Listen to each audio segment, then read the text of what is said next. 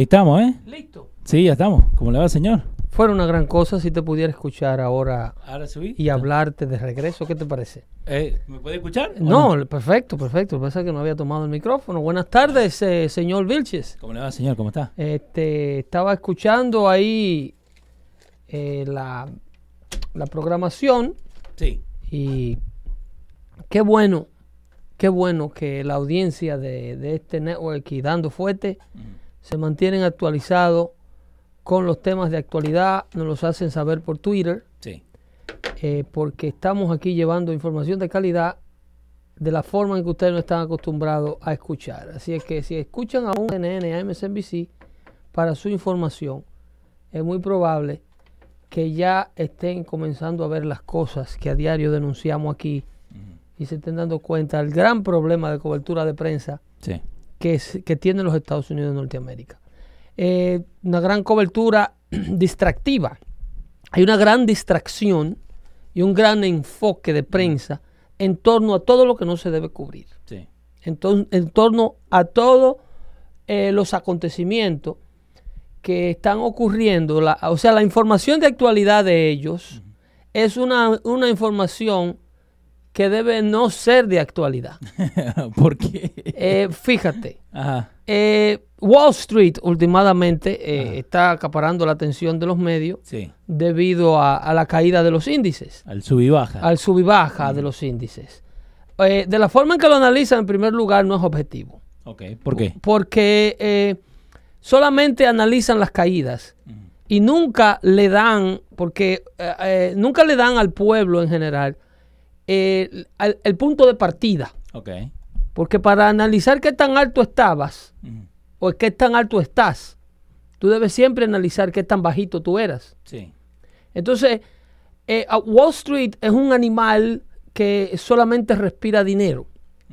Y a medida crece, se olvida del tamaño que estuvo y senta e implementa los nuevos récords.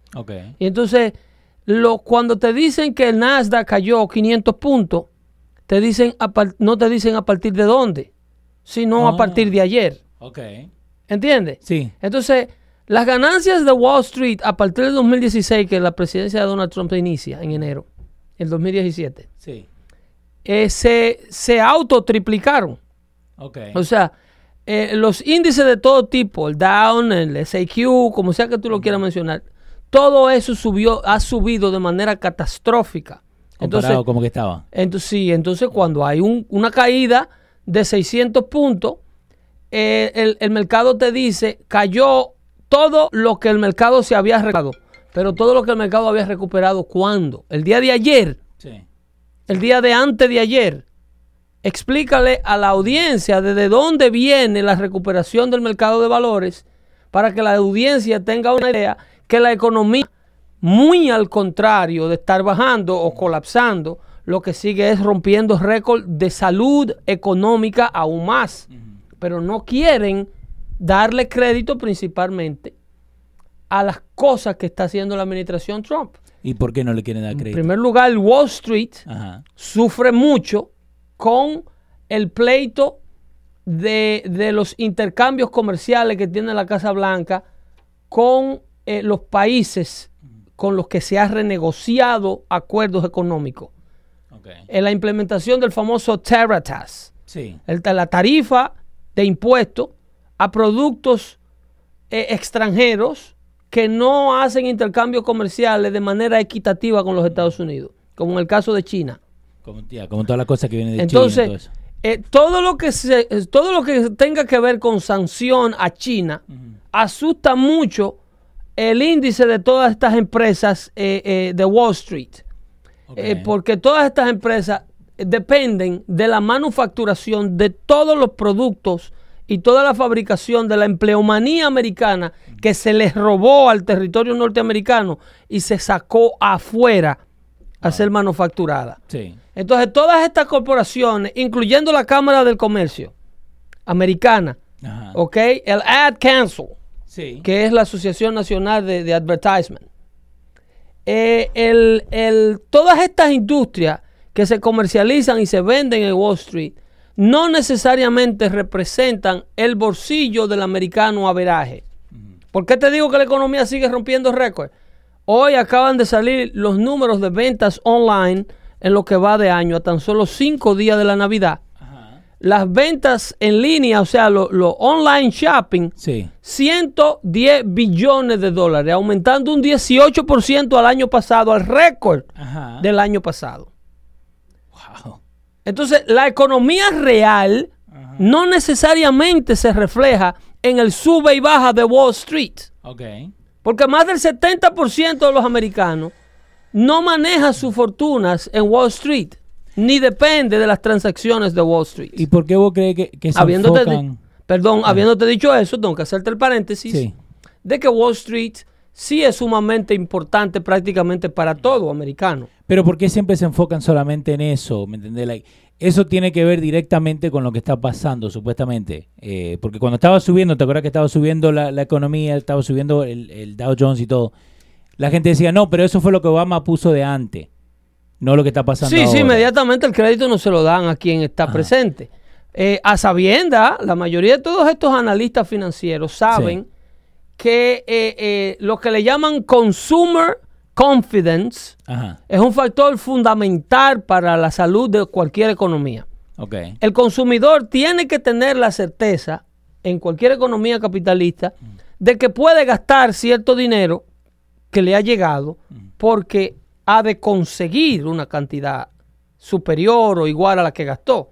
Eso se llama con, consumer confidence. Eso no es como en Latinoamérica que las personas tienen los últimos 3 mil pesos y lo tienen aguantado porque no saben No, no cuándo lo van a votar del empleo. Exactamente. ¿Entiendes? Entonces no sabe qué viene el día de mañana. No tener nada de confianza sobre el hay, futuro. No hay consumer confidence. Entonces, eh, la- la- el, consumer, el consumer confidence, luego de la salida de la administración Obama y la llegada de Donald Trump a Casa Blanca, se duplicó también. El, el- el- la- el miedo que la gente tenía a gastar, a invertir, debido a todas estas pólizas y todas estas leyes nuevas que estaban saliendo y todos los días salía una regulación nueva y el que tenía un negocito con dos empleados todos los días le llega una carta del Estado preguntándole una cosa distinta, Sí. que cuántos empleados tiene, que cuánto gana, que si tienen seguro médico, que si no tienen. Loco por darte el famoso ramplimazo, como decimos allá, aquí. Ajá. ¿Entiendes? Una póliza de seguro de worker compensation para mantener un empleado laborando en tu compañía cuesta un mínimo de 5 mil dólares al año por empleado. Eso, por empleado. Por empleado. Entonces los dueños de empresas con estos temores tienen miedo a emplear. Por temor a caer en un nuevo compromiso financiero o tenían miedo a emplear por temor a caer en un nuevo compromiso financiero con el Estado. Entonces eso mantenía la economía frenada. Los índices económicos de la salud económica de la actual economía de los Estados Unidos bajo Donald Trump están desbordantes. La fuerza laboral más grande desde el año en récord. Ajá. En récord, desde que se lleva el récord de la participación laboral americana. La mayor cantidad de americanos hábiles para trabajar trabajando. Sí. ¿Entiendes? Eh, 67.30%. De la, en, ese, ese- en otra palabra, cuando el 67.30% de una sociedad está empleada, prácticamente no hay índice de desempleo. Eso fue eh, del de. El, el anterior récord lo tenía en el 2000, eh, en enero del 2000. Y ahora eh, The Labor Force está en 62.99, que es lo más alto del 50 hasta acá. ¿Tú sabes cuánto viene siendo aproximadamente 62.99? No, ¿cuánto? Aproximadamente 180 millones de empleados. Ahora, ahí, obvio, lo- ahí Osmani te está dejan- dejando saber. Un saludito, Osmani. Eh, trabajos part-time, Eh, sí, cómo no, pero son trabajos. cómo no. Eso Hay es que eso es mentira. Eso es lo que le Ajá. dicen a ese señor en MSNBC. ¿Por qué? Porque para tú estar empleado full time y contarte como, es- como empleado full time, tú tienes que figurar en los libros del empleo. Sí. Porque es que esta data no la da Osmani. Esta data no la da Pedro el filósofo. Esta data la da el Departamento del Tesoro y la da el Departamento de, de- del IRS, rentas internas. Sí, ahí está. eh, Entonces, la- para tú ser considerado un empleado full time, tú tienes que ser empleado un mínimo de 40 horas semanales. con seguro. ¿De dónde sacan a esta gente que es part-time? no sé. Pero por eso te- tenemos que hablar eso también. por- Y luego dijeron, y, y luego dijeron que, que- que los trabajos que se están creando son de tan poca plata. Ese sí es el argumento, el otro, el que yo no he escuchado, porque este Dios, Dios, Diosmani carece de toda lógica y es muy pobre, muy barato. Ajá. Muy barato. Tienen que traer vainitas mejores. Por lo menos para tener un argumento serio aquí, Ajá. coño. No sale con esa porquería. Ok. El asunto, el, el- el otro momento que dicen, para que cuando lo escuchen por ahí sepan de lo que hablan, es que la fuerza, eh, el, el empleado, a pesar de que esté empleado full times, son empleaduchos eh, eh, de, de posiciones muy bajitas. Ajá. Entonces el americano tiene que tener dos turnos y trabajar dos trabajos Ok.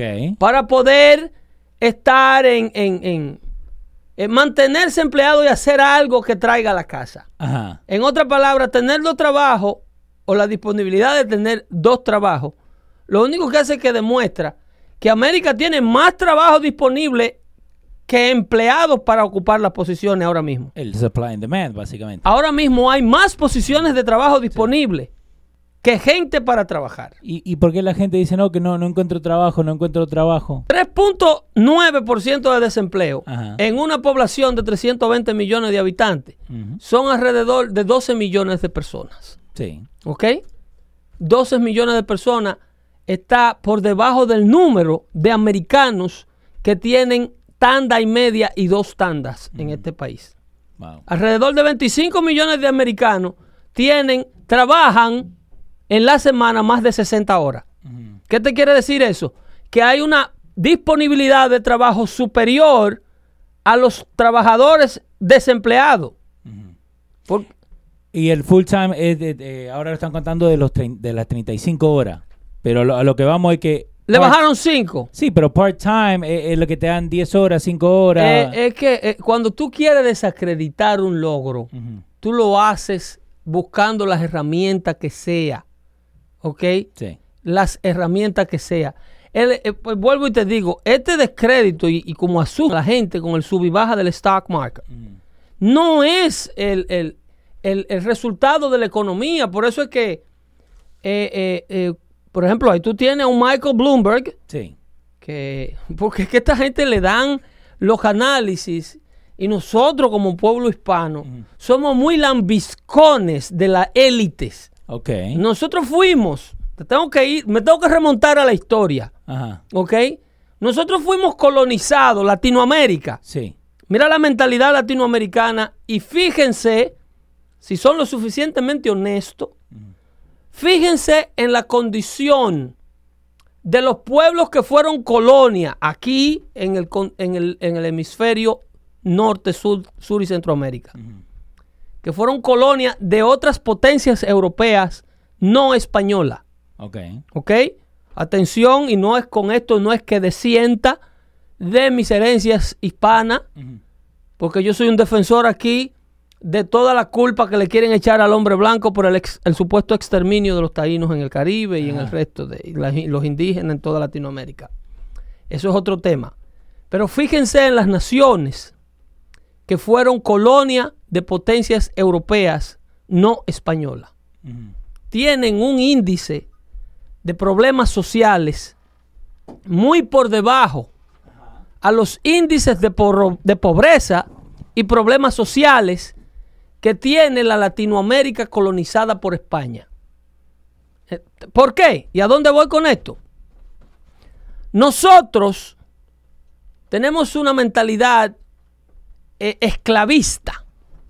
Nosotros tenemos una mentalidad de venerar, de, de, de, de- lamberle, vamos a ponerlo en un, en un, en un agor popular, de lavarle, chuparle la media a la clase social, de, eh, el tumbarle el polvo, lavarle el saco, como dicen, pero ¿por qué? al que está arriba. Porque así lo hacía la España que nos conquistó. Ok. ¿Ok? Eso decir que viene de antes, como nosotros no. nos España, en el momento de la colonia, Ajá. que esto es una data que yo le he dado para que ustedes entiendan también que el racismo no es una condición del color de tu piel, que el racismo es una condición mental de una persona que venera le tumba polvo, le lambe, le chupa la media, como se dice en Puerto Rico, Ajá. a las personas que están en una posición socioeconómica superior a ellos. Ok. Entonces ellos asocian esos colores de piel con el poder adquisitivo, la capacidad intelectual y la posición social, lo asocian con algo bueno. Ok. ¿Ok? Eh, eh, se ha dado en múltiples ocasiones. Los, me fui una vez más atrás y mencioné el caso de los egipcios, Sí. que eran los amos de sus esclavos judíos con una tez de piel más blanca que ellos y unos ojos más claros. Sí. Egipto es parte de África. Ajá. Sin embargo, el pueblo seónico se supone que inclusive muchos de ellos tienen sus orígenes en, en- en la Europa escandinava, eh, que con el tiempo fue dando hasta, hasta Oriente Medio, supuestamente tras eh, siguiendo eh, eh, eh, culturas tribales y, y demás. Pero eso es un tema muy viejo. El caso es que cuando llega a España Sí. a nuestro continente, nos coloniza con una mentalidad de esclavo esclavista, Ajá. porque España era esclava del pueblo musulmán. Ok. España estaba bajo el dominio por, do- por 800 años Ajá. del pueblo islámico musulmán. Sí. Estaban bajo el control de un calife Que se llamaba Al-Andalus, Sí. que tenía su sede en lo que hoy la provincia española de Andalucía. Por eso lleva su nombre. Y de ahí viene la cultura flamenco, flamenco hispana, Que tiene. la eh, cultura eh, eh, andaluz hispana, sí. Que son esos españoles de piel canelita, como Rocío Jurado, como Isabel Pantojas, Sí. ¿Entiendes? Sí, que sí. son personas blancas, pero con tez eh, Medio Oriente, Sí. con tez árabe.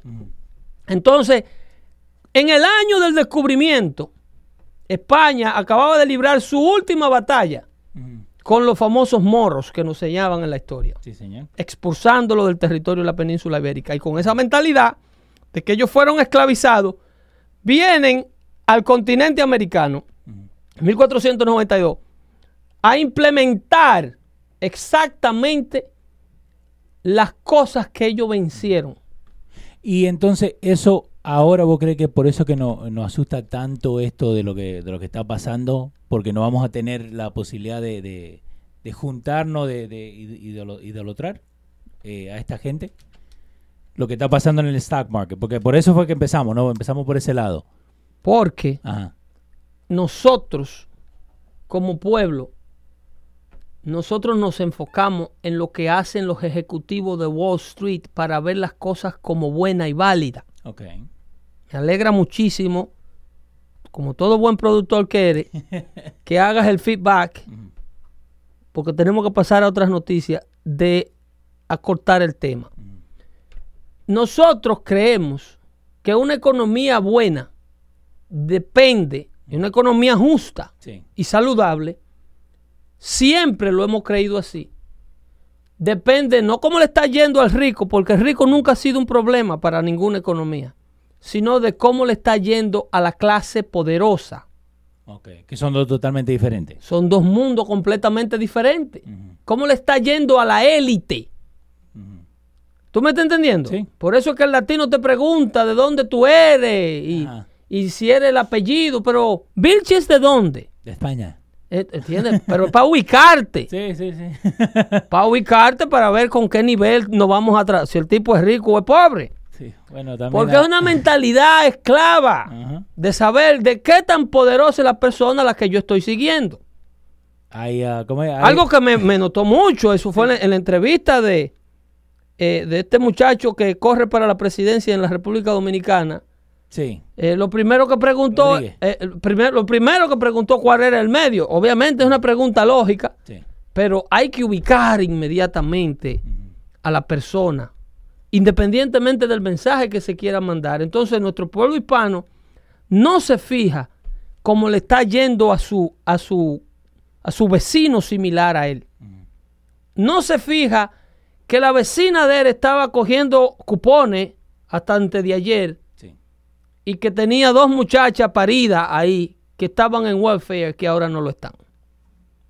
porque han emigrado 8 millones de recipientes de asistencia social hacia la fuerza laboral americana. Y, pero ¿por qué se fijan? again, yo sé que vamos a volver a lo, a lo de la... A lo del ambisconismo de las élites. Eso. Pero ¿por qué siempre a eso? Like, eh, en vez de preocuparte de lo que tenés en tu casa o al lado de tu casa, ¿por qué carajo te fijas en una gente que está en Wall Street que no tiene nada que ver con vos? Porque España no nos enseñó a ser individual- individualistas. España no nos enseñó a cuidar nuestra propia casa. España nos enseñó siempre a tener un ojo metido en el, en el, en cómo le está yendo al que está mejor que tú. Pero, pero no para imitarle su comportamiento, Ajá. sino es para adularle, para guate- pa- guatacarlo, para lamberle. No para llegar a él por tus propios méritos y que te eduque y que te enseñe. Y si tú te fijas, eso se refleja en el comportamiento de las colonias de ellos y las colonias de los británicos. ¿Cuál es la única colonia que le pasa a su colonizador? Es la colonia británica. Sí. América es la colonia que sobrepasa ¿Es la única? a su colonizador. La única col- en la historia del mundo en la historia del mundo, la única colonia que supera a la potencia que lo colonizaba es Estados Unidos de Norteamérica. ¿Y, y vos crees por qué eso? Dime si Argentina está aún mejor que España. No, no, no Chile está mejor que España. Yo te puedo mencionar el ejemplo de los países latinoamericanos No, más ricos de Latinoamérica y ninguno todavía tienen una sociedad y una economía y una educación superior a la de sus colonos. No, y no, no creo que lo vayan a pasar. eh, porque, y, y lo veo más al punto tuyo, porque acá en, en América no tuvieron la influencia de España. Te- Pero es lo que estamos hablando. Por eso. No, pero- Porque el americano premia el individualismo. Ajá. El americano no premia el apellido. El americano premia el, el, el, el character que hablaba Martin Luther King. Sí. El content of the character. sí. Aquí tú no necesitas ser hijo de don fulano de tal. No, el apellido no importa. Hay, delgado negro y hay, de- hay delgado malo, No ¿no? importa, aquí lo que importa es tu capacidad para desenvolverte y, desempe- y des- y resolver el problema. Tu, tu disponibilidad de llegar al trabajo una hora antes que el resto y irte una hora más tarde. Esto no importa que tú seas hijo de, de, de fulano, porque ahorita va a decir, no, no, no, es una verdad, porque el jefe mío, eh, porque tiene un sobrino que primo el jefe. Sí, sí, por eso nosotros hemos venido a, a dañar el problema. Uno puede pasar. Eh, pero puede ese no es el patrón de conducta de una sociedad que avanza. Sí, Porque una sociedad que practica eso retrocede, que es lo que le pasó a España. sí. España era una potencia mundial. Era. Era. Era una, gran- una potencia mundial superior a Inglaterra. Cuando tenían los tiempos de la Inquisición y estaba asociada con el Vaticano y la Iglesia Católica y España eran eh, el- de un pájaro las dos alas. Eh, ahora mira, eh, empezaron a llegar los giros. Un saludito a Jesús y Osmani. Eh, te tengo una, una pregunta, ¿no? Porque dice acá, lo, lo mismo estaba pasando en el 2008. Sí. Exactamente lo mismo y esta vez va a pasar mucho peor que en el 2008. Porque hay mucha gente que se asusta del 2008. ¿Vos crees que va a pasar eso otra vez? ¿O es lo, lo que le están metiendo en la cabeza? Pero la- yo la quiero, que, yo quiero que el que escuche este tipo de disparate me describa en la actualidad cuál es la burbuja del 2016, del 2018. Sí. En el 2008, la burbuja era palpable, Sí, tangible. Vos lo podías ver manejando Eh, nomás todos los años que habían. ¿eh? es como el dot-com bubble también. El dot-com bubble. Que Sí. tú podías palpar que cualquier idiota te estaba haciendo una millonada de pesos a cambio de un producto completamente que no resolvía un problema a nadie. No. Lo mismo pasó con la burbuja del real estate del 2007-2008.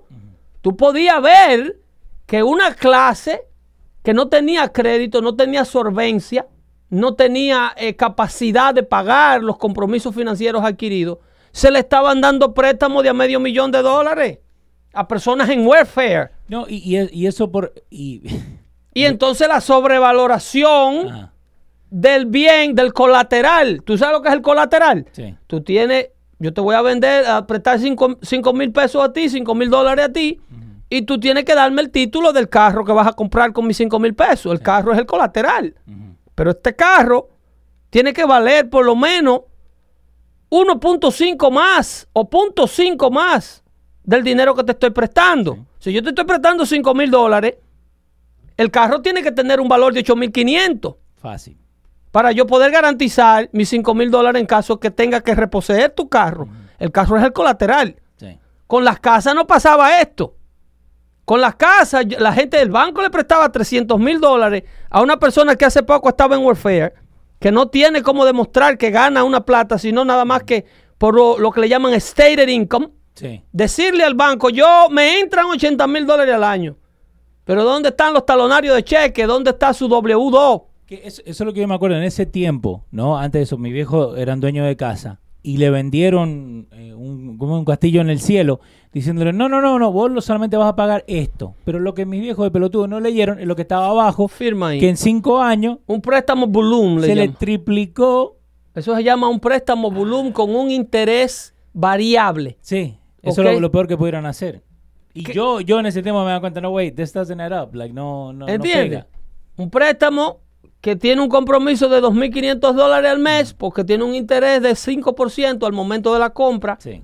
pero en 5 años ese interés variable y te lo enganchan en el 28. Ujú. Sí, 28, 29. creo Cuando te le meten al interés al 28%, como se presta en Latinoamérica. Sí, Eso es lo que la gente paga esa es la eh, norma. cuando van a Latinoamérica a comprar estos apartamentos que anuncian en, en Telemicro. Ahí se están tirando porque supuestamente Osmani era day trader en el 2008.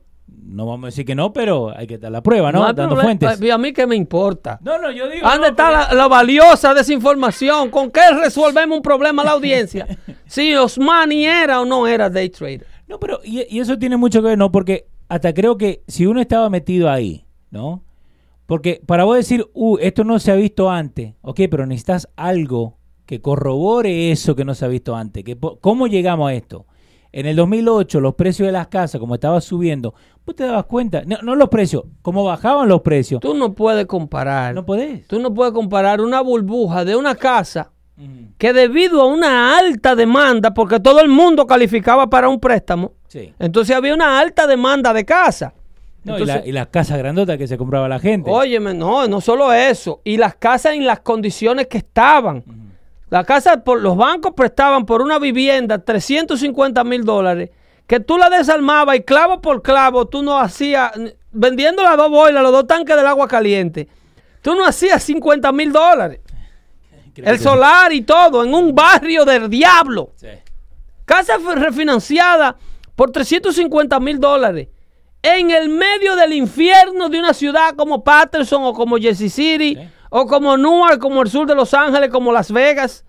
Yo fui una vez, en un verano a Las Vegas, a ver una casa que acababan de comprar por 250 mil dólares Ajá. En Las Vegas. en Las Vegas, que eso es una, es una mansión Sí, supuestamente. supuestamente, porque había ido otros veranos anteriores a ver un, un proyecto de viviendas nuevas de 150 mil y las casas tenían piscina y todo. Sí. Y esta de Pero cuando, 250. cuando se disparó esta cuestión, Ajá. óyeme, grafitis por donde quiera, eh, casuchas, que tú le agarrabas el techo así de adentro. Wow. Y digo, pero ¿y dónde está el valor de esta propiedad? ¿Qué es lo que se está comprando aquí? Porque no, no es tampoco la casa Y que gente ganando, ganando 7 dólares en un casino, barriendo. Pero es eso, no, el, el valor es al fin del día lo, que, lo que paga esto, ¿no? Porque ¿cómo vas a comprar una casa que te dicen, ¿sabes qué? Esta casa vale eh, 8 millones y vos la ves y no vale ni, ni No, 20 eh, pesos? Es que eso se llama parpar la burbuja. Ajá. Tú dices, no, pero cuando todo esto reviente, el diablo nos va a llevar a todo. Porque yo te digo, nosotros vendimos una casa a una señora que era inquilina nuestra. Ajá. Y la señora estaba en asistencia social. ¿Y le vendieron casa? Y cuando el, el- el tipo que estaba negociando el préstamo me dice, pero mira, el banco calificó a esta señora y esta señora, yo no le pude rentar el apartamento mío cuando le corrí el crédito. Pero el banco le dio Pero el banco, préstamo. para 200 comprar una casa. 215 mil dólares para comprar una propiedad. Entonces se compró. Y después de eso se refinanció. Y con el dinero del refinanciamiento, porque la casa, después de ahí, duplicó el valor en mano de ella. Sí. Y con el dinero del refinanciamiento, ella invirtió, invirtió dinero en su país de origen y compró apartamento y compró y después perdió. Y después vino y hizo default. Entonces nosotros estamos pagando por lo que ella... El default Ajá. en el programa de, de, de, de, ¿cómo se llama? De, de consolidación de Sí. deuda. El gobierno de Barack Obama le dio una consolidación donde le perdonaron el, el refinanciamiento y le dejaron la casa en el valor de la, de la hipoteca original. En otras palabras, esta señora se llevó 200 mil dólares y no lo pagó nunca. a su pueblo. Sí, volvieron y le dieron otro programa nuevo, les rebajaron el interés al préstamo inicial, ¿ok? Y tiene un apartamentazo en su pueblo de origen. Ajá. ¿Y acá? Y acá tiene la casa que todavía la, la renta y es rentabilísima. Le tiene una- un, un dinerazo, le sobra. Wow. Porque está en el préstamo original. Ajá. Eso es una burbuja. Ahora, decirle a una compañía que tiene 3.500 empleos en, en Tijuana, Sí. regresa al territorio americano con esos 3.500 empleos, que te voy a bajar tu, tu tasa de interés, tu tasa de impuestos de un 27 a un 21. Sí. Que ese 6% Tu, tu corporativo de 35 a, a, 25, a 27. Entonces, si tú me traes esos empleos, ¿a dónde está la burbuja de eso? No. Si en lugar de tú estar empleando 3.500 mexicanos con el producto que tú fabricas en México para vendérselo a americano, como quiera, a un americano que no tiene dinero, Sí. ¿tú me entiendes? Un dinero que tiene que el gobierno endeudarse para después ponerlo en el bolsillo del americano porque no tenía.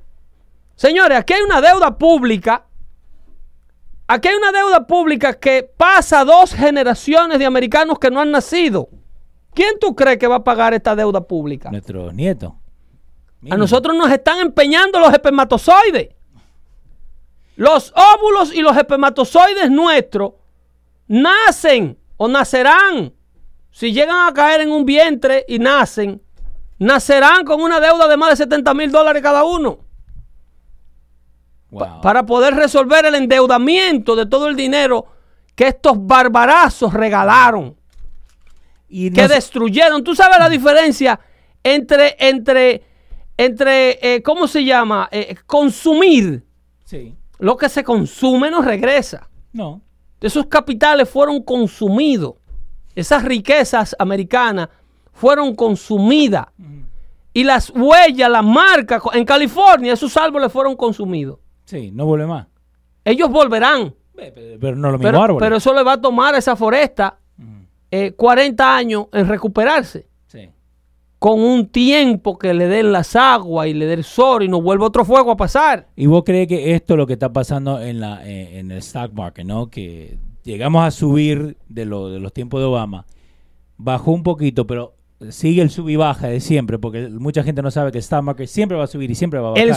El, sub y baja Ajá. está ocurriendo ahora mismo en el stock market. El sub y baja está ocurriendo en la cúspide. Es como la montaña rusa, el carrito. Sí. Ahora mismo está en la parte del ride donde solamente sube y baja en la parte alta. Sí. El sub y baja de Wall Street está arriba en el ascenso que dio. Y es imposible que cuando el stock market gana 600 puntos en una noche, lo gane al otro día y vuelve y lo gane al otro día y se mantenga ganándolo porque si se mantiene en ese ritmo, entonces todo el dinero del mundo, el stock market americano lo recogerá y lo traerá para acá.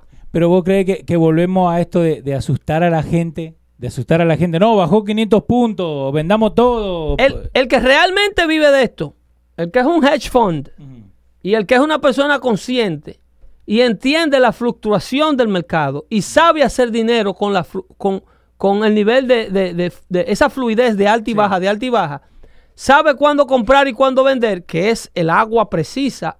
Yo no hago day trading, ¿ok? Las cosas mías son todas a largo plazo. Yo nunca he sido, no creo, no soy microondas.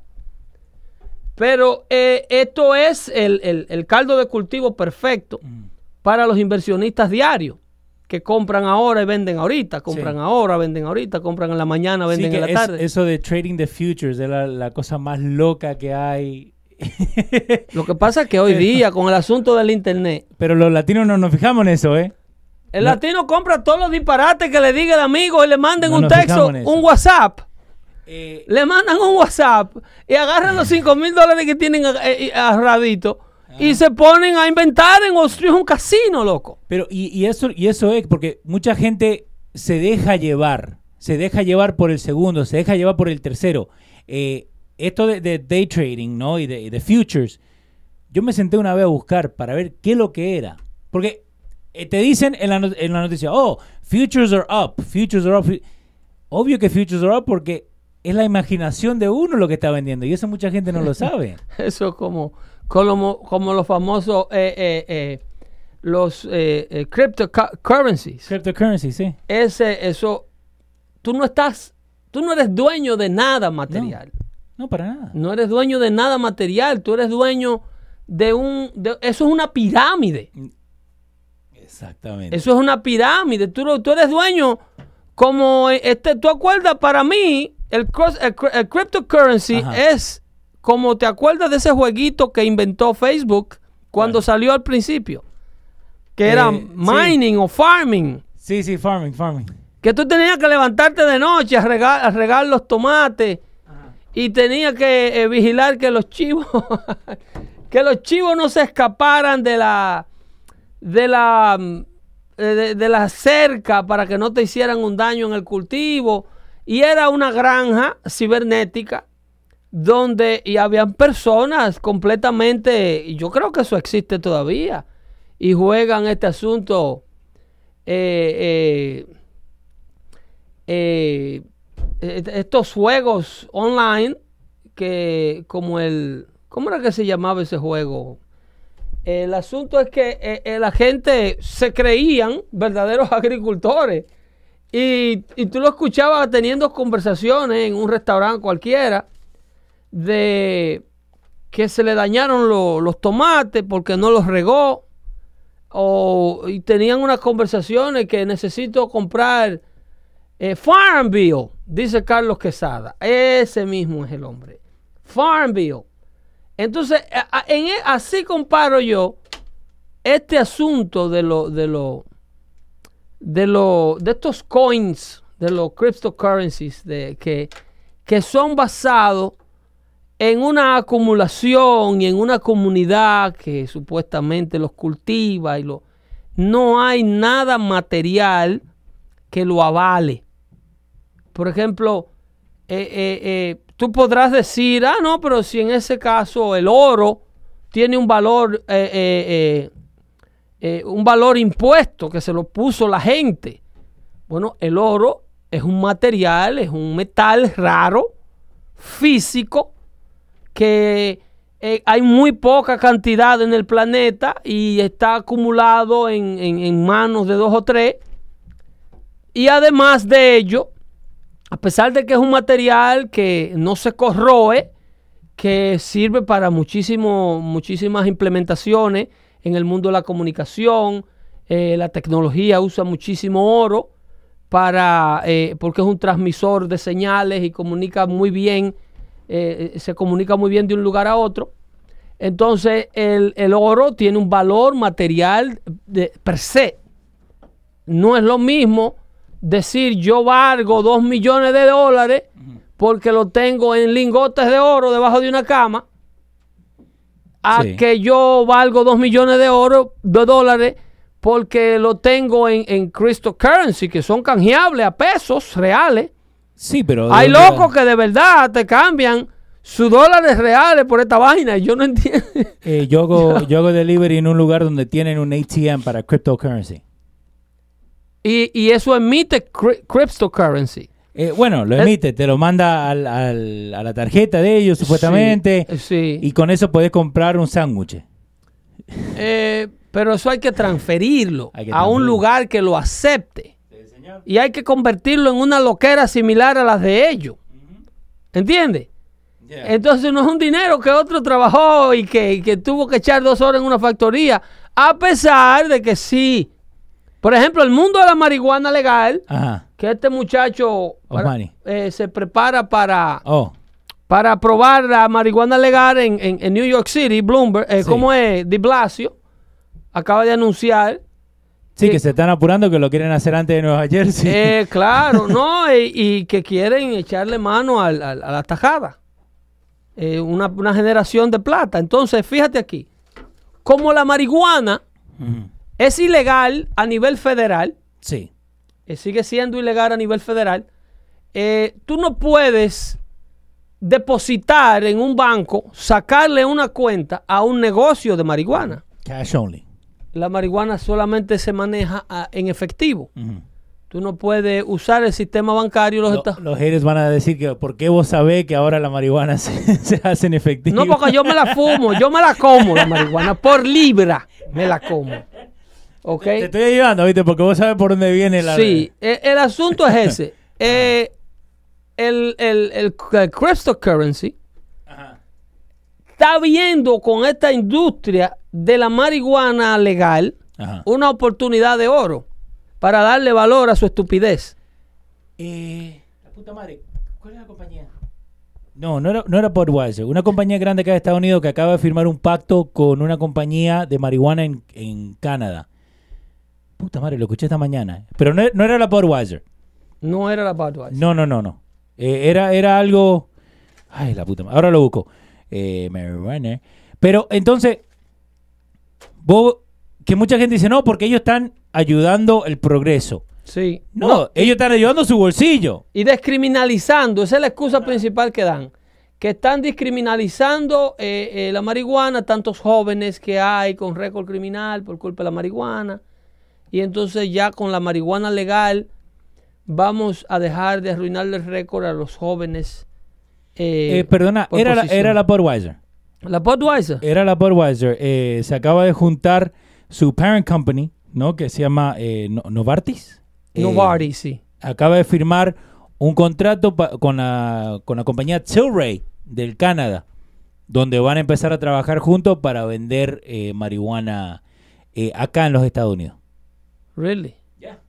Esta, esta misma mañana se estaba hablando de eso y hace dos horas eh, lo Eh, acaban pero, de poner. pero ya eso es a la franca, porque yo te había hablado de, de, de Philip Morris, pero de- por atrás. De, exacto. eh, capitales camuflajeados. Sí.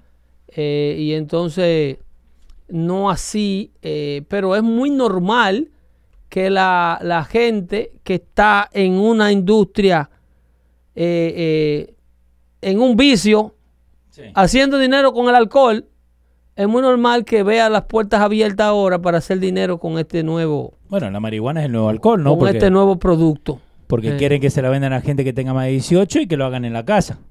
Eh, lo que están diciendo acá en Nueva Jersey. Y- eh, sí, ¿y cómo tú, cómo tú enforzas eso? De la misma manera que tú estás enforzando que un cigarrillo no llegue a la boca de un carajito Mm. de 12 años ahora mismo. Vo- volvimos a lo mismo de antes con lo, con lo de la de fijarse cómo la persona si está trabada o no para manejar. Eso, Volvemos a eso. Que no hay, bueno, tú dirás que ellos implementarán eh, el, el- el- el sistema de... ¿Qué van a tener? ¿Un oculista atrás en el auto de policía para ver si, si tienen la pupila dilatada? Ellos, ellos vendrán con un nuevo sistema de- de- de, Porque ahora por la sangre nomás te lo pueden sacar. Los niveles, la sangre o el pelo, pero eso lo tienen que mandar a, a- a un laboratorio. ya. eh, Por eso, pero por eso digo que van a tener un laboratorio atrás del auto cuando te paren en la, en la ruta.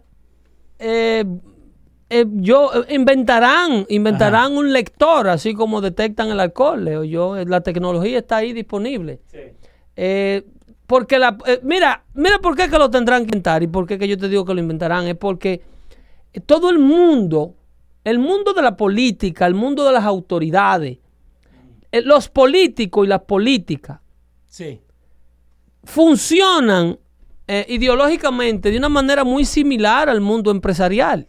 ¿Ok? Eh, es típico. ¿Cómo? Claro, un político y un ejecutivo de una corporación que quiere vender o avanzar un producto se comportan de la misma manera. Con la única diferencia que en el mundo privado el producto tuyo se va a hacer popular y va a llegar a, dar, a darte, a darte ex- éxito Sí. en, en torno a, a lo agradable para el consumidor que ese producto sea. Tú haces un buen producto que la gente quiera consumir, que la gente quiera tener, y entonces eh, tú tienes éxito.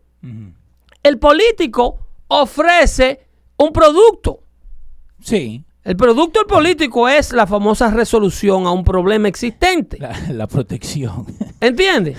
Entonces, Es como la mafia, ¿no? Más o menos. Eh, tú tienes que crear el problema si no existe. Sí. Tú tienes que salir a buscar problemas para vender y ofrecer soluciones que te permitan la relevancia en tu puesto. Entonces ahora ellos mismos se pintan como si fueran superhéroes, más o menos. Eso siempre ha sido así. Porque esta Ocasio ya la tienen con Superwoman. Claro. Que va a sacar días libres. Y Ocasio Está cansada. vivirá en Washington Ajá. Buscando a ver cómo sigue suministrándole ese nivel de basura mental a la gente que la sigue. Pero, ¿vos crees que, que ella le gusta más ser mediática?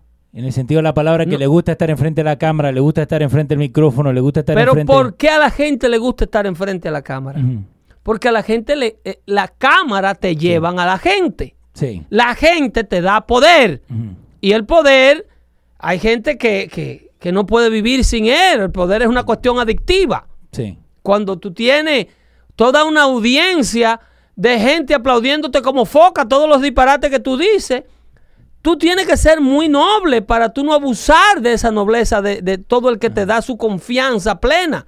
Y te dice, mire, haga conmigo lo que usted quiera. Yo, usted cuente conmigo, le dice la gente al político. Sí. Cuente conmigo. Lo que usted necesite, yo estoy ahí. Y hay gente dispuesta a coger una bala en el pecho por un, por un político. Sí.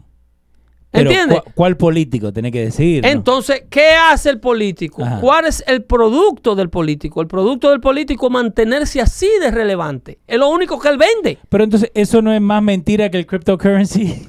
Pero 25 veces. Por eso. y la constitución lo entiende así. Jefferson lo entendía así. Por eso el político, eh, en principio, era elegido de la gente de la sociedad sin ambiciones personales.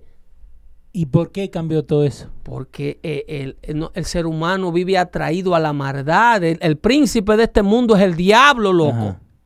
A la gente le encanta dominar al otro. Es una, una adicción a yo eh, meterte en la cabeza mi voluntad, lo que yo Sí. quiero que tú hagas. Porque tú, you don't know any better. Y esto del stock market para asustar a la gente, ¿vos crees para qué? Para sacarle el apoyo a Trump y dárselo a otra gente, porque El, al fin del día el es segundo, el, prim- fin del día es ese. sacarle el apoyo. eh, no darle el crédito a los logros de la administración Tru- Trump Ah. Eh, por el saneamiento de la economía que en todo país del mundo viene siendo la base principal del éxito político. Mantener un pueblo con dinero en los bolsillos Sí. es una fórmula que no falla. Todos los pueblos del mundo que piensan, ¿ok? Porque hay pueblos que votan con el estómago. Sí. Como Lo- el amigo Jesús, que yo voté por todos los latinos, la concha de tu madre, La- Jesús, tenés que leer votan, un poquito. votan con el estómago. Los pueblos pensantes Sí. votan con su chequera. Obvio. ¿Entiendes? Entonces, tú no puedes darle ese crédito al presidente que a propósito acaba de emitir un comunicado que no va a firmar el presupuesto. Prepárense para el cierre. Ajá. Prepárense para el cierre del gobierno, que el presupuesto que pasó el Senado Sí. y el presupuesto que pasó la Cámara de Representantes, el presidente no lo va a firmar en ley. Te voy a decir Si no hay dinero para la pared, no money, no honey. Eh, dos cositas, ¿no? Me diste punto el martes pasado con esto de que a mi mujer le van a pagar el 30, así que no tiene que preocuparse, así que muchas gracias. eso no tiene ningún problema. Te tengo que decir muchas gracias. Ningún Porque problema. Ni ella misma sabía eso. El 75% del gobierno federal, no tu esposa, que no es empleada federal. Sí, sí. Tu esposa es empleada del estado de New Sí. Jersey. Y eso lo- y- y no- del Departamento de Educación del estado de New Jersey. que son dos cosas diferentes. Y aún si fuera empleada federal, el 75% de los empleados federales tienen su salario seguro hasta el año 2019. Y la segunda parte. ¿Vos viste lo que el GoFundMe que está haciendo la gente para pagar por la pared? ¿Llegaste a ver eso? Sí, pero eso es un gancho. A, a eso es lo que iba. Eso es un gan- porque eso yo, es un mira, gancho. yo, yo he hecho páginas de GoFundMe y en esto íbamos a hacer otra porque necesitamos comprar una computadora, así que nos tienen que ayudar un poquito. Pero La, la camiseta. las camisetas, eso también ayuda.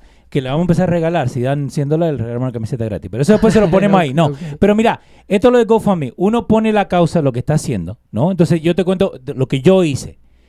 Cuando estaba el mundial, yo estaba haciendo futboleo todos los días. Ya. Entonces yo le digo de frente a la gente, mira, esto yo lo estoy haciendo de gratis, ¿por qué? Porque eh, lo estoy haciendo porque me gusta, pero todavía tengo que pagar la luz, tengo que pagar ¿viste, la cámara, tengo que pagar todo. Entonces hicimos un GoFundMe, entonces la gente dona a esa Causa. a esa causa. Entonces, ¿qué termina pasando? Eh, la gente está donando, pero tenés que fijarte a quién le estás donando. Solamente porque ponga Trump y Wall no significa que le va a llegar a Trump para la pared. Exacto, exacto. Porque al fin los fondos lo pueden usar como No, quieran. yo te voy a poner un ejemplo hipotético. Yo te voy a poner un ejemplo hipotético. Eh, tú, eh, si recaudas, por ejemplo, el presidente está pidiendo 5 billones de dólares eh, de, para prácticamente llevar a cabo u- una buena porción de, de la cerca fronteriza que él quiere hacer. Imaginémonos en un escenario hipotético que esos 5 millones de dólares se recaudaron de manera privada. El presidente no puede de forma independiente eh, agarrar contratistas privados y, y comenzar a, a- a- a edificar una barrera física Sí, sin el apoyo del resto de la Unión. obvio. El presidente no puede de manera unilateral eh, comenzar un proyecto de infraestructura en el nombre de su gobierno Ok. porque eso es permitirle, mira, mira lo amarrada que la política la han hecho los políticos. Sí, no- nosotros mismos censurándonos. ¿Entiendes? Tú no puedes desde afuera meter dinero hacia adentro sin que el de adentro apruebe el dinero que viene de afuera. Ok. Entonces, ¿a dónde va esa encontraría, plata? encontraría muchísimo ese tú, porque tú tienes el dinero de hacer la pared. Sí, Pero el territorio de donde sembrar la pared es un territorio federal sí, administrado por, por, por- por los tres poderes del gobierno. sí, que no solamente el presidente. ¿No entiende? Entonces, el- el- la pared solamente puede ser financiada a través del gobierno. Con, eh, a través, el dinero puede llegar de forma canalizado por cualquier agencia. De hecho, el presidente tiene una estrategia de aumentar o pedir más dinero en el Departamento de Defensa Sí, y, y usar posiblemente, en el peor de los casos, dinero del Departamento de Defensa para un proyecto de desarrollo como es la pared que ellos consideran seguridad national No, security. obvio, obvio que es seguridad nacional. Entonces, si ellos pueden eh, usar presupuesto de una agencia existente para financiar la pared, el dinero no tiene que venir directamente para la pared. Ok. Es lo que le llaman un gasto discrecionario. Sí, sí, sí. Entonces, eh, Eh, Escondiendo un poquito el gasto. Bueno, eso es usando el poderío del Sí, sí. ejecutivo que te da la gente como, como el primer, como el comandante en jefe, para tú, eh, pero entonces ahí vendrían las críticas. Sí. Mira, hay veteranos que se están muriendo, que no Los tenemos los equipos necesarios para pelear. Pero eso- Mataron un soldado en Afganistán con una tirapiedra porque no tenemos chaleco antibalas. Pero espera, mataron uno eh, en uno ahí un talibán lo mató porque no tiene chaleco, pero lo que hicieron en Benghazi está todo bien, ¿no? Nosotros fuimos lo de la Ah, culpa por el video. Ahí, ahí, Volviendo al show anterior, por si lo quieren escuchar, pueden ir a ahí- escucharlo. ahí el problema es el americano, que, que provoca Ajá. y no respeta Sí. las Ah. culturas exter- exteriores de acuerdo a la, a la pasada administración. Ahora, esto de, de, de- ¿por qué decidimos traer esto, lo de la pared, lo que la gente está donando? El GoFundMe para supuestamente hacer el muro. No sean boludos. No, es que eso no tiene. Porque ni- ni la, pies. la gente se está agarrando, se está aferrando a eso. Y el que yo vi, porque hay, hay como 400 en GoFundMe, ¿no?